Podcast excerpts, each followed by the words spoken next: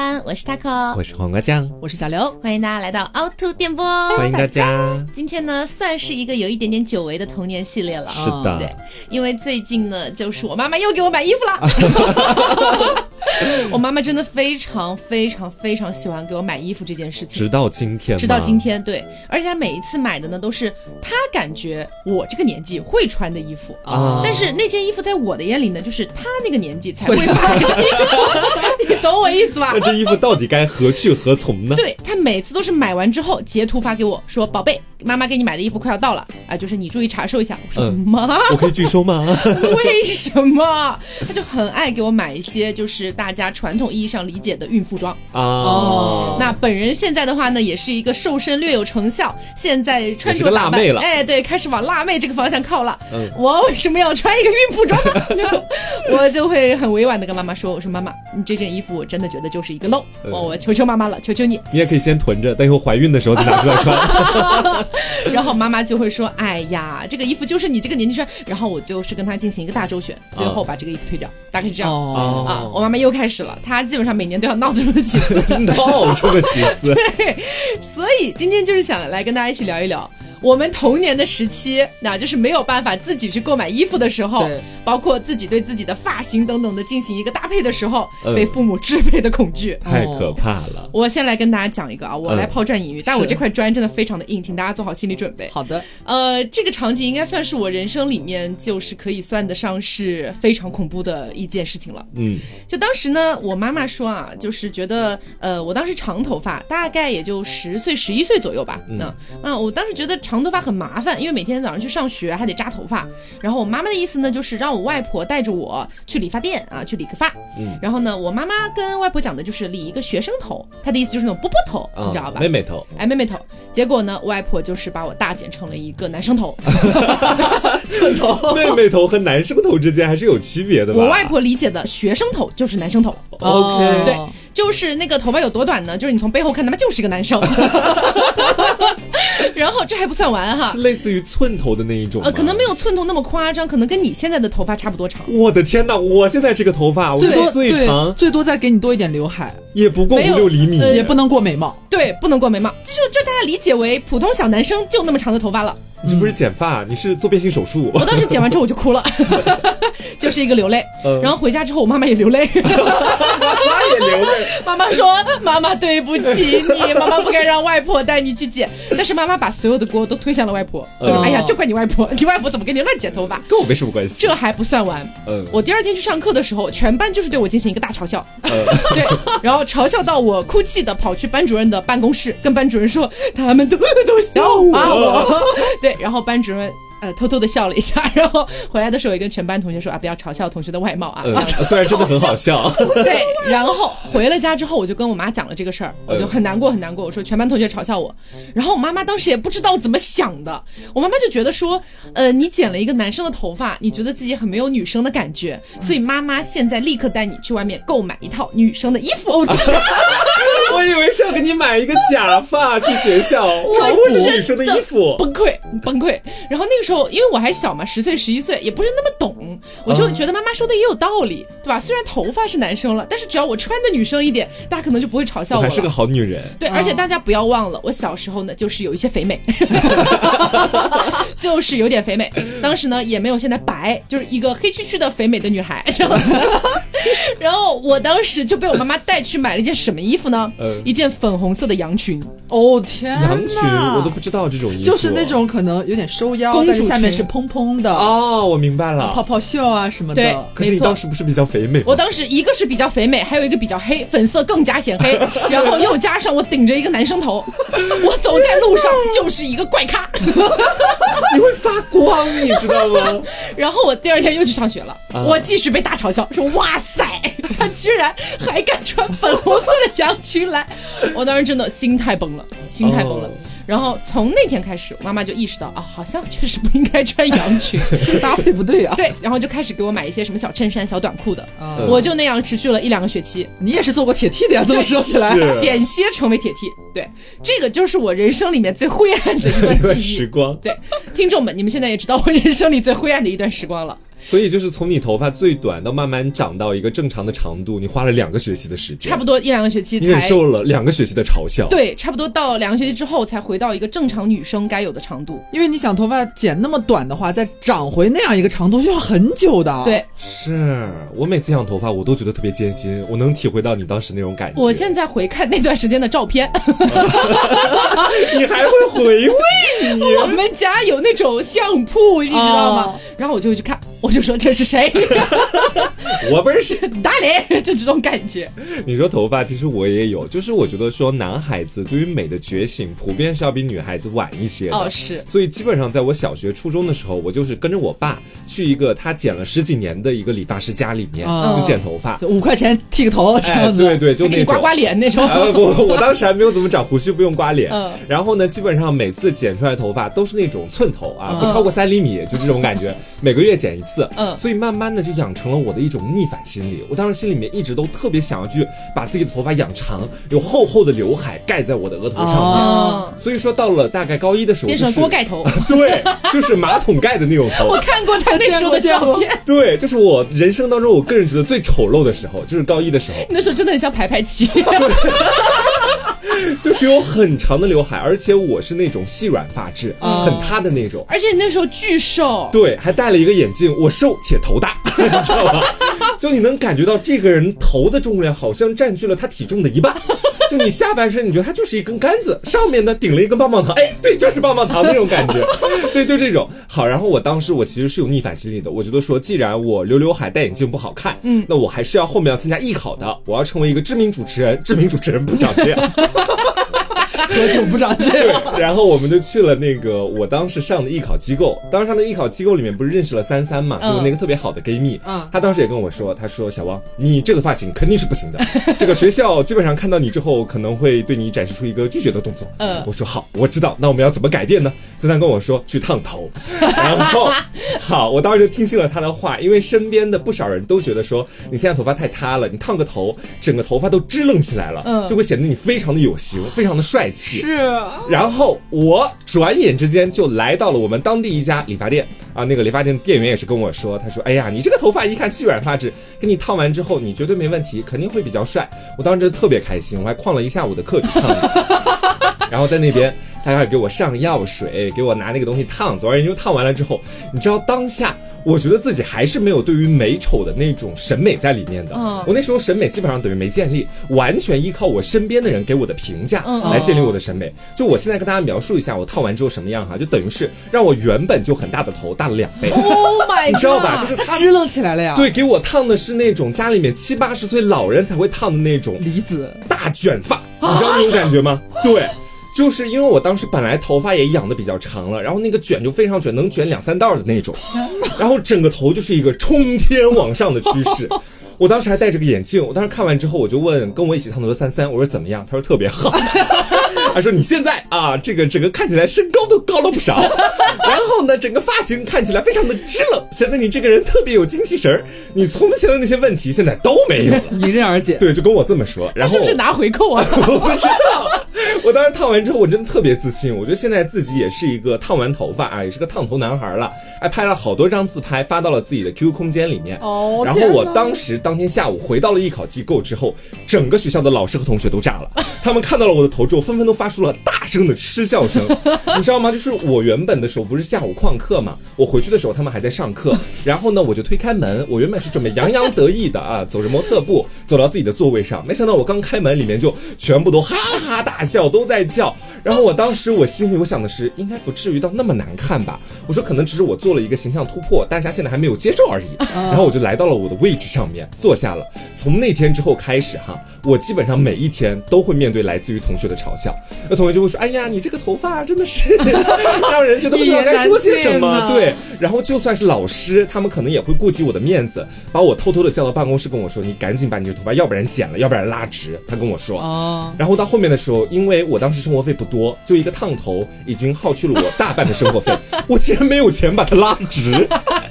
然后我转眼又去理发店把全部都剪掉了。哦，然后就变成一个超短发。回来之后，大家终于不再说我了，也也是从那天开始，我对于三三这个人有 有了一丝忌讳。朋友们，太吓人了，朋友的话不能全信。是，哎，不过你这个事情是发生在多大的时候来着？大概是在高二的时候。哦，我觉得其实高中了之后，我感觉应该会稍微好一点，因为感觉比初中生起码要大一些了吧。那个时候也觉得自己是个是个小大人了。哎，我马上离成年十八岁，我要上大学就不远了。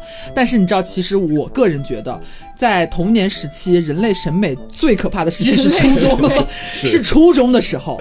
就是你不像小学的时候真的是一个小孩子，嗯，你也不像上了高中之后，你好像略微滋生出了一些自己对于人生的理解。初中的时候就是一个牛鬼蛇神聚集的一个年龄段，嗯，我们学校是这样的，我那个时候第一次觉得自己被容貌支配，就是我小升初的时候。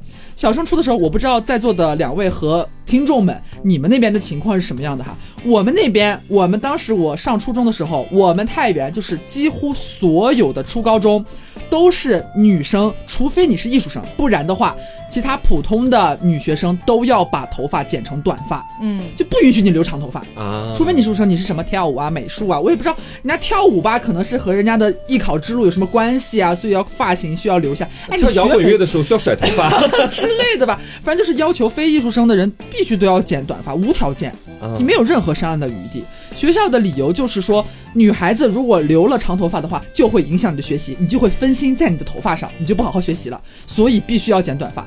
而且学校里边会有很具体的那个短发的要求，他会要求你前面的刘海不能遮住你的眉毛，都不用说遮眼睛了，刘海不能超过眉毛，而且两边的鬓角必须要让你的耳朵露出来，然后后面随时可以拉到公安局去拍身份证的那种。对对对对，然后后面你的头发也不能长的遮住你的脖子。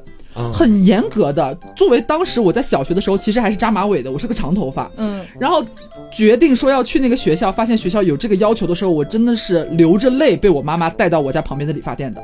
我就看着理发师一剪子一剪子，你知道，从很长的头发变短，一开始不会说给你修理啊，就是拿那种大剪刀先给你咔嚓一刀，对，咚咚剪。我就看着我地上的发呀，我的泪呀，我真的是爆哭，也是和瓜一样流着眼泪剪那个头发。和他扣一样，和他扣一样，和他扣一样，就是流着泪，就是黄瓜是非常的开心，沾沾自喜。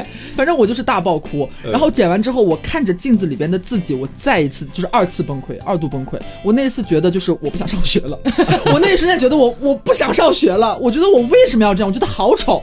然后去了学校之后，发现整个学校似乎有一种雌雄莫辨的感觉，所有人都那样，你就会觉得这个学校里边只有两类人，哪两类人呢？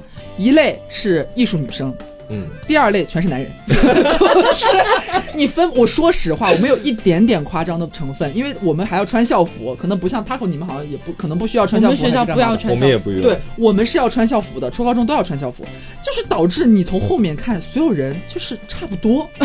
你从后面看，那时候女生可能或许也才刚刚发育，有的人发育的晚了，也没有什么胸啊、腰啊、屁股的，大家清一水长得一一模一样。那时候我就觉得，原来就是世界的参差约等于没有。我那时候，我那个时候是觉得这个世界看起来就是大家都最平等的时刻，大家可能只有一点胖瘦的区别。是，对，在容貌上你其实没有太大的感知了，就是你觉得啊，我是个女孩子或者怎么样的，没有，我是人，我是人。而且再加上学校要求穿校服这件事情还不像 Taco，哎，妈妈还会给他买羊群，再补救一下，他不买，对，再补救一下，再给你凸显一下你的女性的那种美丽。在学校里边穿。校服大家真的就是一模一样，毫无特色。嗯，然后对此，当时我的姥姥非常的生气，就是在家痛骂，就是看我剪了那个头发回去之后，就是痛骂我的学校，我即将入学的学校，说什么破学校啊！女孩子就是要有女孩子的样子呀，人家长头发好好的，为什么都要给人家剪短，看着和个小子一样？就是姥姥很生气，但是姥姥也没有做什么事情来补救，是吗？对，没有，就是姥姥进行了一番谩骂，姥姥只是大骂而已。对，进行了一番谩骂，但是呢，到了后面，因为。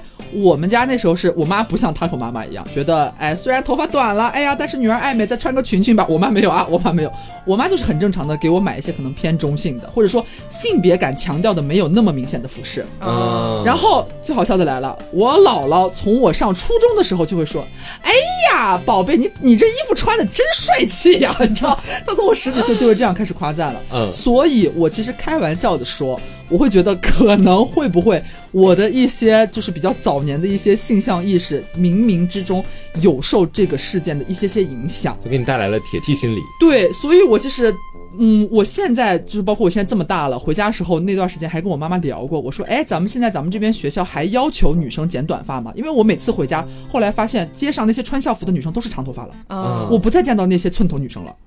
真的，我不再见到当时我们就是被荼毒的那一票寸头女生的感觉了。然后妈妈说，好像现在嗯不太这么要求，规定改了。对，就是女孩子就长头发就长头发无所谓，你自己想剪短也没有没有这种强制要求了。是，我就觉得非常的不快乐。我觉得就是剥夺了一个女性自由选择发型的权利。然后冥冥之中可能会改变一些，就是当时还在青春期，哎，比方说性别意识或者是相关东西觉醒没有那么明显的人的一些感觉。我觉得其实还蛮不好的。我现在回想也觉得。觉得这件事情让我非常不爽，搞不好你就一直是直女了，就对，搞不好从头到尾都是直女了。对，反正这是我小时候最明显的外貌上面被支配的事情，就是学校剪头发这件事情。因为从那之后，小升初之后，我就一直是短头发了，就再也没有留过。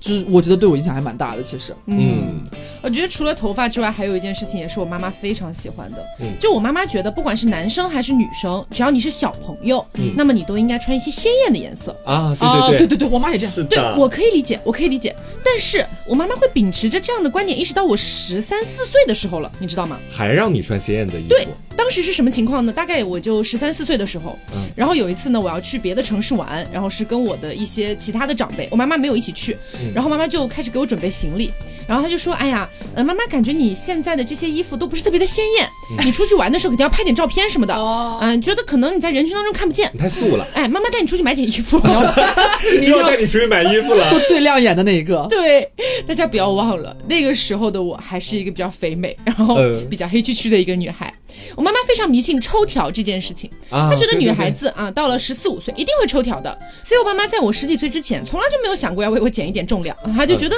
没关系啊，以后自己就会瘦的，全依赖抽条了。对，非常的迷信，非常的迷信。然后呢，到了十三四岁，我依然没有抽条，但我妈妈觉得没关系，可以再等等，总会有这一天的。对，然后她就带着我出去买衣服了。她在那个服装店里面选来选去啊，最后为我挑选了几件橘黄色的衣服，又是那么亮眼、那么鲜艳的颜色，就仿佛是我的体育生弟弟在我面前，是我的弟弟。哎，我的体育生他也穿橘黄色，怎么打一架？好好好。对，然后当时他就选购了那几件橘黄色的衣服。嗯，我当时也觉得有点不对，但是我又说不出来哪里不对。我觉得妈妈说的也有道理，于是就带着那几件橘黄色的衣服，跟着我其他的长辈一起前往了另一个城市去游玩。走在路上的时候，当时我有个表姐，很多年没有见我了。我表姐就看着我呀，她说：“宝贝啊，这个橘黄色是你特别钟爱的颜色，是你要钟爱一辈子的颜色吗？”Yes, this is my favorite color。我说也没有吧，我说我其实挺喜欢穿黑白的，对，因为你知道十三四岁的年纪开始有一点那个非主流意识觉醒了，是对，我说比较喜欢黑白色，他就问我：“那你为什么一定要穿橘黄色呢？”我说：“我妈妈觉得橘黄色好看。”然后我那个表姐就长舒一口气，她就说。呃，这样吧，姐姐带你去再买几件衣服吧，好不好？嗯，然后呢，就带着我到了服装店啊，让我自己挑，我就挑了几件白色的 T 恤，然后我那几件橘黄色的衣服呢，在那个旅程当中就再也没有穿过。我以为你把它丢掉了，因为我现在回想起来真的很可怕。你知道橘黄色有多显黑吗？朋友们，是黄黑皮再穿就是黄色，真的很死亡。只要是鲜艳的颜色，我觉得说如果你肤色驾驭不住，都会起到反效果。对，饱和度越高越显黑。我当时那个表姐悄悄的跟我讲过一句话。说你你知道吗，妹妹，我现我不是就是骂你什么哈，就是姐姐真掏心窝子跟你讲这个话，就咱们女孩子也要知道美，对不对？你就是你穿的太丑了。那你现在穿着这个橘黄色，你知道黑的像什么吗？我说黑的像什么？像牛屎。你这个姐用词也确实是有点很多呀。我说有像牛屎这么夸张吗？我是牛屎。而且我跟你说。我妈妈除了钟爱橘黄色，她也钟爱粉红色。嗯，就什么颜色显黑，她喜欢什么颜色。我记得在很早以前的节目里面跟大家讲过，有一次去香港迪士尼，然后那天呢天气其实特别冷了，但是我们没有意识到，所以我穿了短袖。结果到了迪士尼，我妈给我买了一件全粉的骚粉骚粉的外套让我穿。这还不算完，我妈除了迷信颜色之外，还特别迷信这个 logo。logo，我知道，都有点大牌 logo 在。特别迷信迪士尼的 logo 啊。对，怎么说呢？就是在有了我弟弟之后啊，也算是我弟弟的一个童年囧事。就当时我弟弟要准备上幼儿园了，然后要给他买小书包了嘛。嗯。然后我就帮我妈妈一起选，选了一些那种款式比较好看的，或者说有一些那种就是童装的小牌子，大家知道吧？可能也不是特别贵，但是我妈妈说不行。我妈妈说这些呃书包呢，虽然说可能看上去款式还不错，但是会让老师觉得家里面没有钱。哦，他觉得不能在老师面前表现出来，这个这个不能有穷酸气。哎，不，这个小朋友不能没钱，不然会觉得会欺负他，会有这样的一个想法。你知道吗？妈妈真的是以前应该受了很多苦，就是一定程度上你也能理解他的想法。是是。然后我就说，那你准备挑什么样的呢？我妈就给我掏出来了一个。我说句实话，这里没有就是要冒犯迪士尼的意思，但是大家也知道，有一些这个书包上面哈会印一些非常非常非常土气的米奇大头的一些书包，知道吧？就是感觉拼多多。五块钱可以买十个，对我妈妈当时就发给我这个，我说呃，我说 why，然后我妈就说因为上面有迪士尼，所以老师会觉得这是大牌。我说救了大命了，老师只认识迪士尼一个大牌，是不是？对他非常的迷信这一点，从头到尾他就没有听我说的一句话，最后就给我弟弟买了那个真的很土气的这个米奇老鼠的一个大背包，我弟弟就这样背去上学了。我觉得我弟弟长大了之后回想起来也会觉得略有不堪，对妈妈有些无语。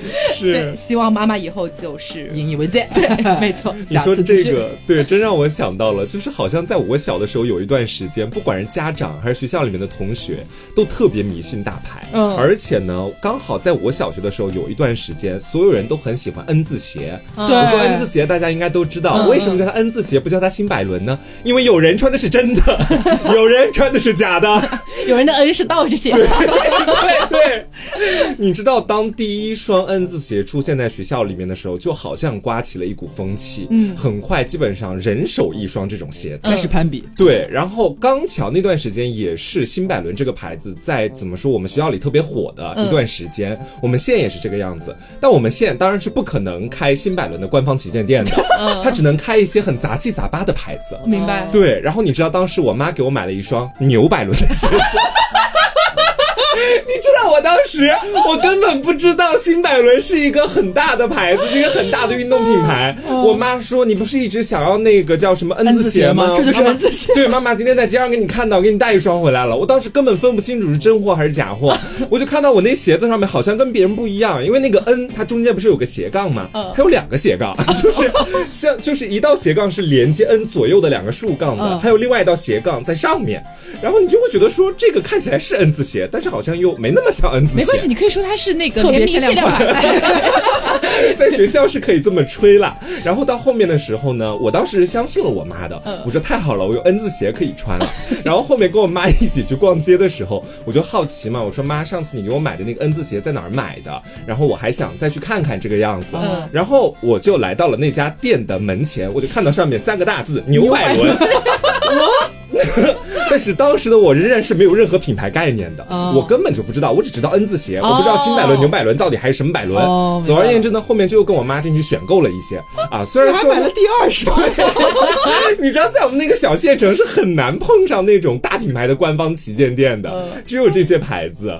然后在我小的时候，我穿衣服哈也是那种被我妈带到店里面，基本上她说什么我就穿什么，她说要买什么我就买什么，就这种感觉。嗯，以至于到后面一段时间，我也产生了很严重的叛逆心理，就是我不愿意去试衣服，我觉得说我自己有了自己独特的一套审美，我妈的那些牌子我都看不上的那种感觉，你知道吧？我想要去城市里面 挑衣服，想要去我们家更上一级的宣城市里面找一些品牌挑衣服。小孩总有那么一段时间嘛，老老觉得说名牌穿在身上才是好的，所以基本上我妈每次带我试衣服，我真的是在那个衣服店里面撒泼的。她比如说拿拿了一条裤子给我说你去试试，我说我不，我就不。然后他说你试试，我不，我就我我每次基本上都会这么跟他来回 battle 几个回合，最后给他打我一巴掌，没结尾，然后拿着裤子进去试，就基本上每次都是这个样子。我当时真的是被压榨，我跟你们说，差不多。其实我回想的话，我小时候好像也是。很少有自己挑衣服的机会，我得用机会来形容。一般出去买衣服一定是妈妈带你去的，因为比较小的时候也没有说什么淘宝啊、网购这种，都是去实体店买。所以每次去实体店的时候，基本上都是妈妈看中什么，她可能会象征性的问你一句：“宝贝，你觉得这个你喜欢吗？”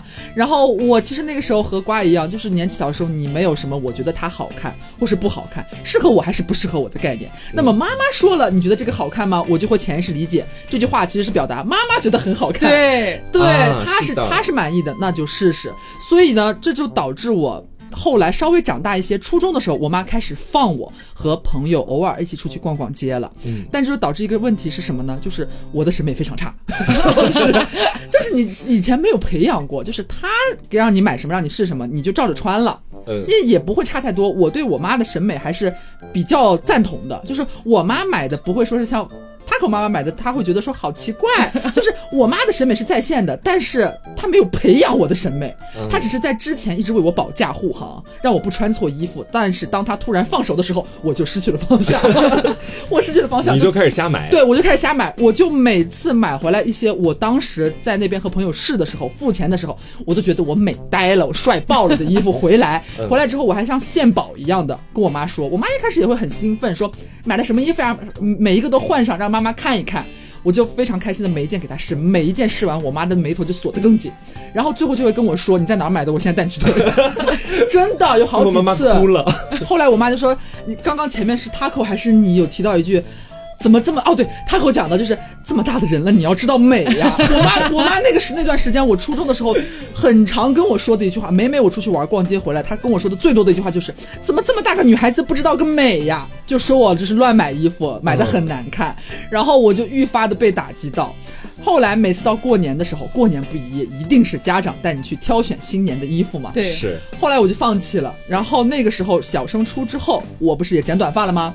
我妈开始逐渐有一些犯了和她和妈妈一样的错误。嗯，她在我顶着短发的那一个新年，犹记得她带我走进了阿依莲的品牌。哦，我妈真的很爱这个品牌。大家听众有知道阿依莲是什么最最牛逼的，就是女装品牌吗？就是在早年间，对，它真的就是我跟你说，它最多的颜色是什么颜色？白色、粉色、提凡尼蓝，对啊这是它最多的颜色，而且它非常热衷于毛毛领。就是你就会看到一个梳着铁剃头的一个一米，当时我初中已经是一个一米七四的一个状态，然后穿上了妈妈给我选购的一款羊羔绒的阿依莲的小洋装，天哪，就是一个就是哎，就是看起来你不看，你只要不看我的脸，你只要不看刘的脸，你会觉得这是一个高挑的美女，但是一旦把这双手拿开，看到我的头之后，就会觉得我很奇怪。你当时就是一个虾女，去头可行，对对对。就是很不搭。但是我那时候又没有什么选择的机会，我也是觉得说，我会真心在那时候觉得阿依莲很美，我觉得她很漂亮。啊，你真心的觉得啊？我在那个年纪觉得她很好看的，你是真诚的对，我觉得得她很靓丽，对，就是非常的款式多变，我觉得很棒棒啊，会让我更加的时尚。嗯但是殊不知，当我回想，啊，而且我那时候周边环境还蛮好，没有人 judge 我说你穿的很像一个侠女，没有啊，没有啊那时，候还没有“瞎”这个字。对，但是当我幡然醒悟回想的时候，会觉得其实我当时的那个打扮可能或许还蛮奇怪的，就是不太搭，你知道吗？嗯，所以会有嗯想要对阿依莲退避三舍的一个动作。我这里要为妈妈澄清一下，我妈妈不是没有审美，她对自己的审美非常在线。我妈妈也是。大家不要忘了，我妈妈以前是做什么的？她做模特模特的，她是一个 model，她是一个 model 出身，她对时尚有自己的敏感度，对，对自己的时尚有敏感度。对你的时尚没有敏感度。我妈妈在年轻的时候是常年穿旗袍的，她的气质非常好。然后她生了我之后呢，身材有略微有些走样，但是还是有迅速的瘦回去啊，依然旗袍在前。然后自己穿的衣服也都是那种非常好看的小洋装啊、小裙子啊什么的。嗯，但是我妈妈觉得小孩子，哎，回来了，哎，小孩子就是要穿的鲜艳活泼一点就好啦。嗯所以她在我身上是完全没有时尚这个概念的。嗯那么有一次发生了一件事情，就刚刚黄瓜酱不是有提到 N 字鞋这个事情吗？嗯那我们的年代不一样，我们那个时候流行也流行一种鞋子，匡威。Oh my god！这个，这是时代的眼泪。大家还记得这个是？其实现在这个牌子也活着了啊，对也活得很好。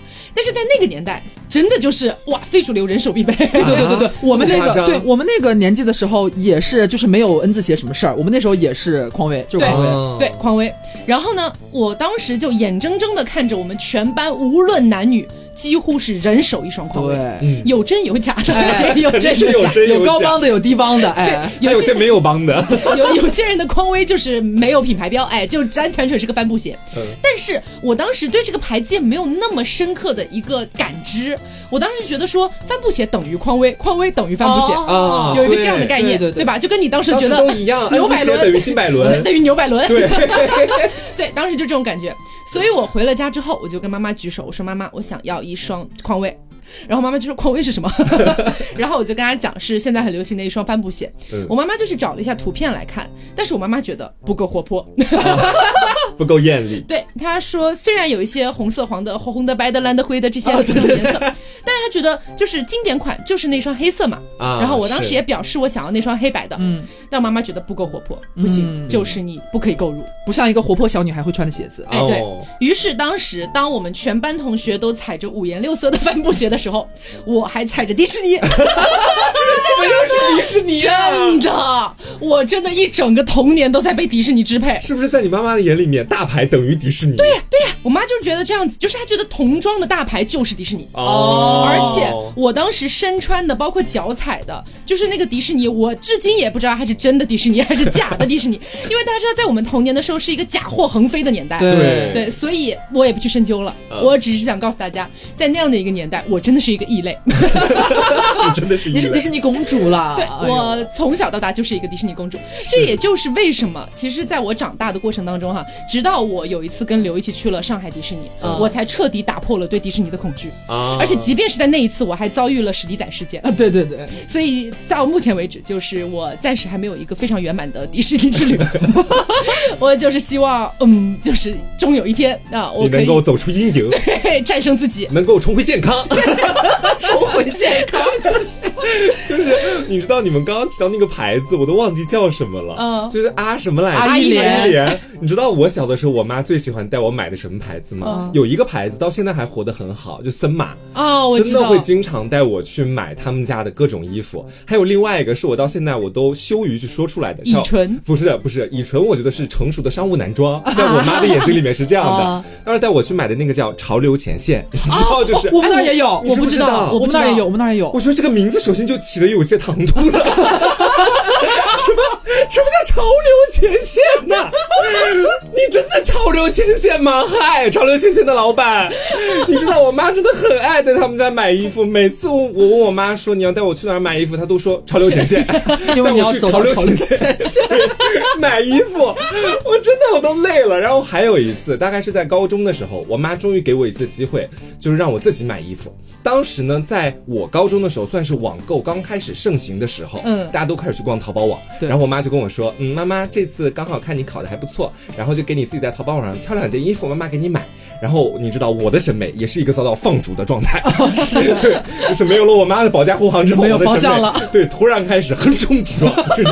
横冲直撞，首先第一件我看中了一件白色的，然后里面有非常多的那种羊驼绒的那种衣服啊然后整个拉链是那种荧光绿闪色的。什么鬼啊？就是刚好当时是在秋冬，我是挑的是阿宝吗 不是，我挑了一件比较厚的衣服。然后呢，这件衣服确实是顺利的寄到了我们家。我当时穿的时候，我没有想到在晚上的时候那个荧光还会闪亮。哦，就是基本上当时学校放学，路边没有路灯的时候，其他同学都是推着自行车走回去，我像是一条虫在推着一个自行车走回去，因为那个亮的部分就很像是一条虫子，你知道吗？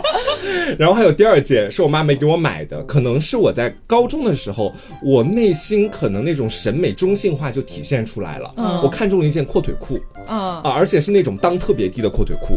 就如哦，那果不是那种什么哈伦裤的感觉，对，吊裆裤那种吊裆裤是我当时可能也是不知道受到了什么文化的影响，总而言之就看中那件衣服。我妈说你要穿裙子啊，我怎么讲？我说我没有，我说这个阔腿裤看起来好好看。然后我妈说不要买，这个妈妈不会给你付款的。所以那个东西怎么说呢？在我后面很长一段时间都成为了我内心很想要但是得不到的东西。但是在现在，非常感谢我的妈妈，没有让她走进我的高中生活，让我在高中还能堂堂正正的做一个小男子汉。哎，可是你说到这个，让我想到你们两个有没有在童年的时候有一些着装打扮是家人绝对不让的？哦，我我我跟你说，我会突然想到，我小的时候，我爸妈非常抗拒我穿短裤。嗯，我不知道为什么，就是我明明觉得就是大家都穿短裤，也没有说我的短裤比别人短到说我是齐臂小短裤，但是我爸就非常抗拒。然后后来等我稍微大一点的时候，我有一天幡然醒悟，我爸在意的点是什么？在我爸爸的眼里，在一个所有有女儿的老父亲的眼里，他觉得女儿暴露的太多是一件非常危险的事情。所以我爸就觉得我所有的短裤都可以看到屁股，虽然他们真的都看不到屁股，但是我爸就觉得只要我一穿短裤，走在外面就很危险，做什么动作都很不方便，就会被别人看到屁股。所以在我大概小学屁股是金子做的。就是在小学到就直到初中的时候，每次我想要穿短裤出门的时候，我爸都会在门口对我进行一个思想教育。我就那时候就很不理解，这是其中一个，还有一个就是瓜刚刚提到的吊裆裤和小脚裤。就是在我们初中的时候，我不知道你们还是不是啦，就是我初中的时候是非主流最旺盛，就是迸发的一个时代。是，就是那个时候莫名其妙班上突然都开始流行。因为我们不是穿校服嘛，校服的裤子都是那种比较宽的，就直筒的裤腿儿。那个时候非主流开始之后，逐渐有一些班里的男生女生开始悄悄的把自己的校服裤子把它改成了小脚裤，就把那个小腿那块给收紧了，就看起来很潮。你还是校服，但是你就觉得他是非主流，他是潮流前线，对，他是潮流前线，很帅，觉得裤子很好看。但是呢，我的爸妈就会觉得小脚裤。吊裆裤都是地痞小流氓才会穿的衣服，就坚决不允许你穿这样子的东西，这就是对我的一部分限制。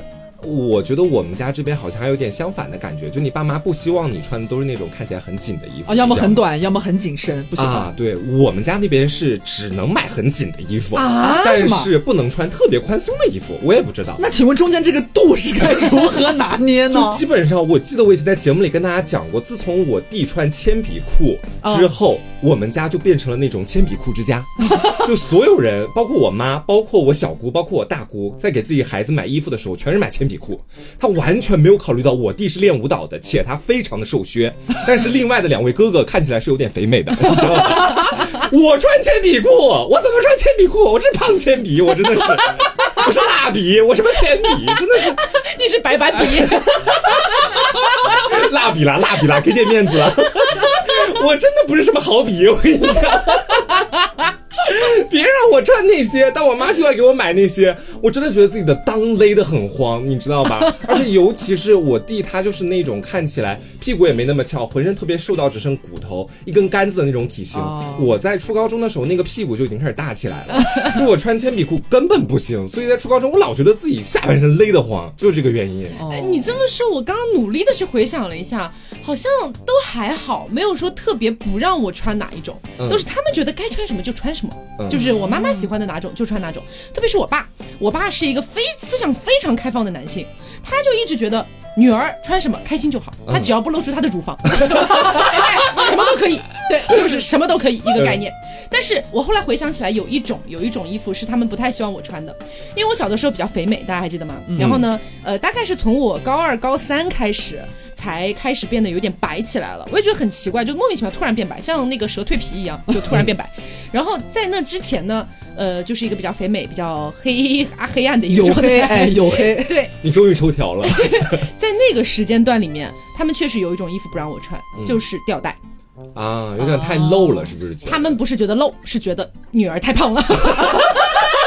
什么呀？觉得你不知廉耻是吗？你还没抽条，这个时候还没还没还没抽条，又胖又黑的时候，他们觉得你凭什么穿吊带？但我当时其实真的有一段时间，我不知道你们有没有印象，初中特别流行那种衣服，就是呃，它是那种连体的，上下是连起来的，然后是那种吊带的，有点像那种其实不是背带裤，就是那种连体的裤子，你知道吗？对，就上面是个吊带，然后全班女生大概有一半都在穿那种衣服。嗯，我当时觉得好好看哦，就就是一个很想要，就是大家都已经有匡威了，我还在穿迪士尼，然后就是想说，我迪士尼什么时候出吊带啊？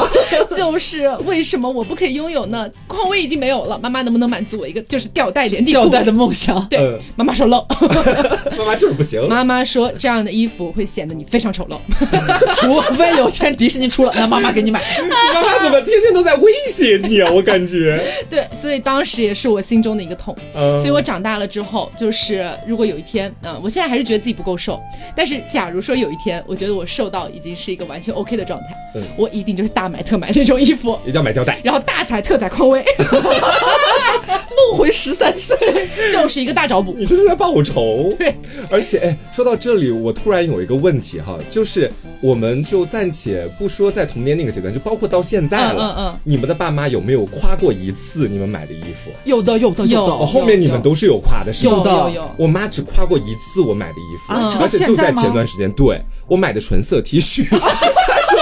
这衣服买的不错，版型看着还可以，这颜色也还好看，白色的大大件，我真的无语了。我买那么多衣服，他最看重的就是那几件纯色 T 恤。我买的什么衬衫啊，什么其他的裤子，他都觉得不行不行，根本就不像一个堂堂正正的男子汉。他觉得你应该穿西装了。是，你之前爱穿西装，会不会就是为了迎合你的妈妈？啊，这不错不错，商务款，版型很笔挺。我妈还是到了后来还蛮常夸我的，就是。是稍微。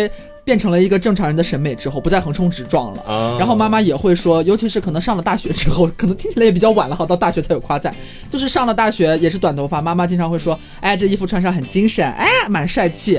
后来直到现在也是，最近我妈很常夸我，就是可能因为你变辣妹嘛，对，就是变辣妹。妈妈会说，哎，这个裙子好看，这个吊带很好看，但是她还是会隐隐的说，但是我还是觉得哪件哪件比哪件哪件好看。她不会所有的都夸赞你买的衣服都很漂亮。他还是会忍不住进行一个挑选，觉得这件是最好看的，跟我妈妈一模一样，对，蛮认真的，你们的对对对对。对。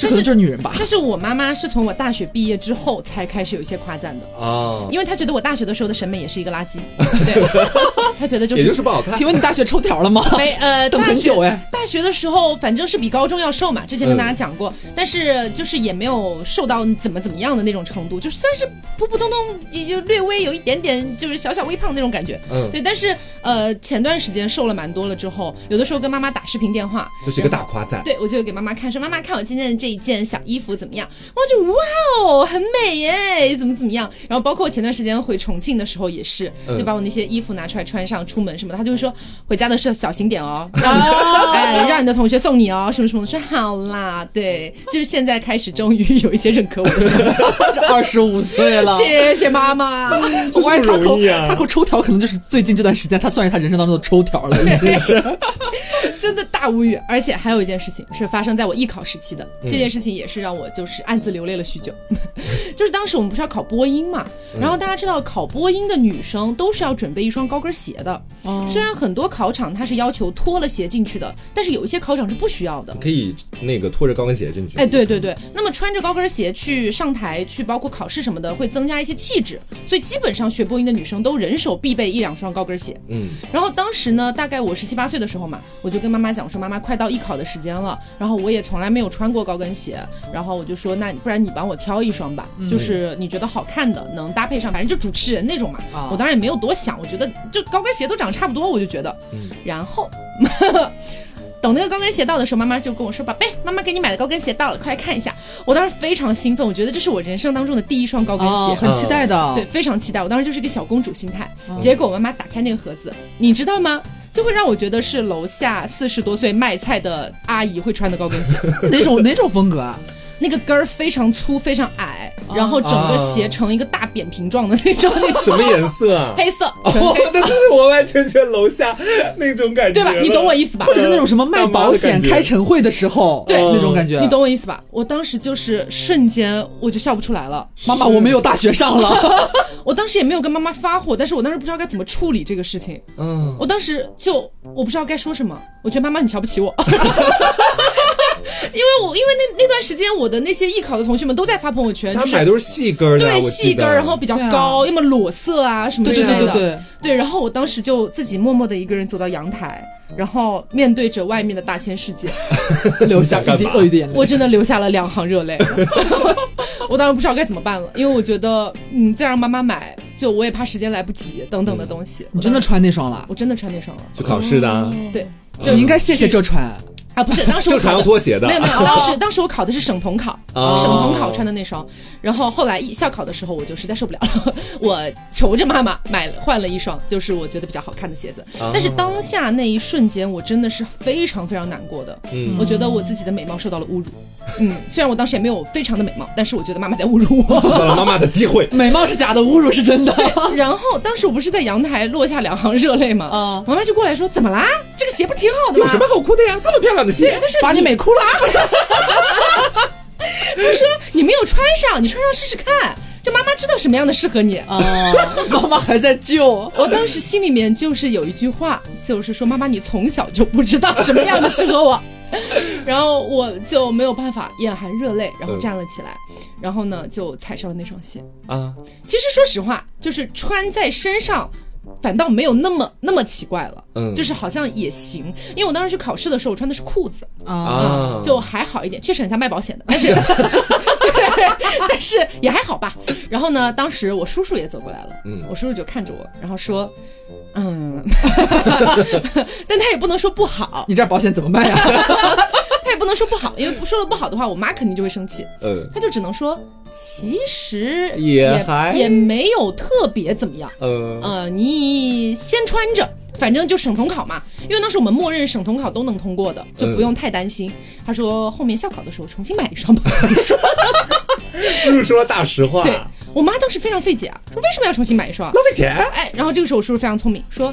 那只有一双不行，万一出什么情况呢？当然要两双换着一起穿了。好会讲话，不回答。真的，我妈当时说：“哦，对哦。”然后说：“我再去买一双。”我说：“等等，妈妈，等一等，求他妈得这一双就是第二双可以由我本人来进行一个挑选嘛？”是，我妈说真的是一碗水端平大师，哦，两碗水端平大师。对，后来就买了一双非常美丽的高跟鞋。哦，不然我觉得我也考不上浙传。你说这个也让我想到我在艺考的时候，当时不知道是准备省统考还是去校考的。时候了，嗯，但是刘前面不是说要买西装嘛？嗯，就是在买西装的时候。我妈呢，当时跟我说啊，听你们老师说，马上省统考、校考，你们都要穿西装的，走，妈妈带你去挑一件西装去。然后我就跟她来到了大城市啊，就我们那个宣城那边，没有在我们县那里买了，就到了宣城市的商场里面，走进了一家西装店，然后呢，就挑选了一件黑色的西服和一条黑色的西裤，还有一双黑色的皮鞋，全是全是黑，里面的衬衫选的是白色的。其实这就算是一个最最最基础的搭配了。对对，其实也还好。对，基本上去正式场合，你穿。这一套不会太出彩，但也不会出错。然后呢，我当时就在那里，我其实看着镜子中的自己，我前面跟大家说了，我审美还没培养起来，你还挺满意。对，又开始沾沾自喜了。而且你知道，我妈特别喜欢我梳那种打上发蜡，让自己的每根头发都歘歘的竖立起来的那种发型。我当时就带着那种发型，穿着一个那样的西装，而且我的脸是油性皮肤，就整个脸上有点油。我妈拍了一张照片发到家群里，就是家里人都说哇。好帅的一个小伙，哇，哎，这个气质有了，以后知名主持人呐，金线知名主持人。你们家真能吹呀！我的天哪！我觉得我从小到大审美没有培养起来，是跟我身边有一堆这种表面吹我，实则坑我的这些人有关系的。然后呢，那张照片前段时间我妈竟然还找出来给我看。Oh my god！你知道，就是一个直面人生啊，就是一个直面现实。我觉得自己就像是那种四十多岁的，怎么说，钻石王老五？哎，不能说钻石王老五。乡镇企业家。对，乡镇企业家那种感觉，煤老板就那种感觉。在在那个衣服店里面买这件衣服，我真的无语了。好像我发现，可能确实有一些妈妈，如果是孩子是儿子的话，嗯，会很希望自己的儿子有一套非常帅气的西装。是，但是往往其实买的西装是很怎么说？我不能说奇怪，就是没什么版型。对，因为我想到了我初中的时候，有一次有一个什么文艺汇演还是干嘛来着？他们有一个节目要跳那种交谊舞，你知道吗？要跳交际舞，就是女生穿的都很漂亮，男生统一大家都穿西装。对，然后所以回去之后，每一个男生。带来的西装其实都是家里边妈妈帮忙挑选，嗯，来了之后你就会发现，就是虽然都是西装，但是穿在大家身上就是一个千奇百怪。对，大多数人都是那种很松垮，我不能说松垮，就是不修身，也没有身形，你就觉得穿了西装，本来感觉男孩子应该变得更笔挺、更挺拔、更有气质。嗯但是大家穿上之后，仿佛都套上了一件爷爷的衣服，哦那种感觉，松松垮垮。都是保险行业的。对，就 类似这种感觉吧。有被冒犯到。